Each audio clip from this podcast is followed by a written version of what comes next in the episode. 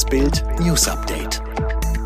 Es ist Donnerstag, der 15. Juli und das sind die Bild meldungen Armin Laschet in Hochwassergebiet. Polizeireporter Peter de Vries gestorben.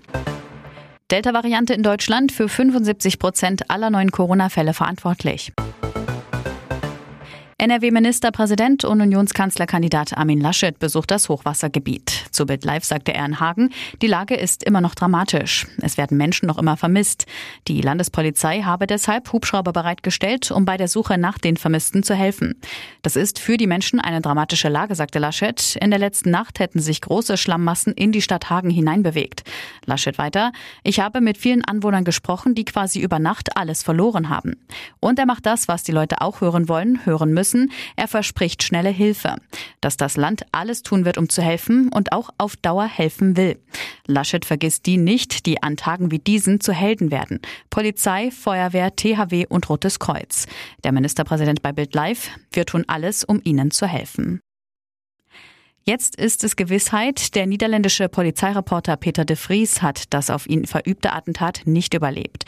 Der prominente Journalist war nach dem Anschlag am Abend des 6. Juli schwer verwundet in ein Krankenhaus gebracht worden und erlag dort jetzt seinen schweren Verletzungen. Das teilte die Familie am Donnerstag in Amsterdam mit. Der Schütze soll Rapper Delano G gewesen sein. Noch in der Nacht stoppte die Polizei einen Wagen auf der A4 rund 60 Kilometer von Amsterdam entfernt. Zwei Verdächtige wurden festgenommen, neben Delano G auch ein Pole Pole, Camille E., der das Fluchtauto gefahren haben soll. Journalist de Vries war zuletzt Vertrauensperson des wichtigsten Kronzeugen in einem Prozess gegen den mutmaßlichen Drogenboss Ridouan Taghi. Nach früheren Angaben von de Vries stand er auf Taghis Abschussliste. Der Drogenboss gilt als meistgesuchter Verbrecher der Niederlande. Seine Organisation wird von Staatsanwälten als gut geölte Tötungsmaschine beschrieben. Die besonders ansteckende Delta-Variante des Coronavirus ist in Deutschland mittlerweile für drei Viertel aller Ansteckungen verantwortlich. Das hat das RKI mitgeteilt. Immerhin, so das RKI, deuten Untersuchungen aber darauf hin, dass vollständig Geimpfte einen hohen Schutz vor schweren Krankheitsverläufen haben. Ein Kopftuchverbot am Arbeitsplatz kann unter Umständen gerechtfertigt sein.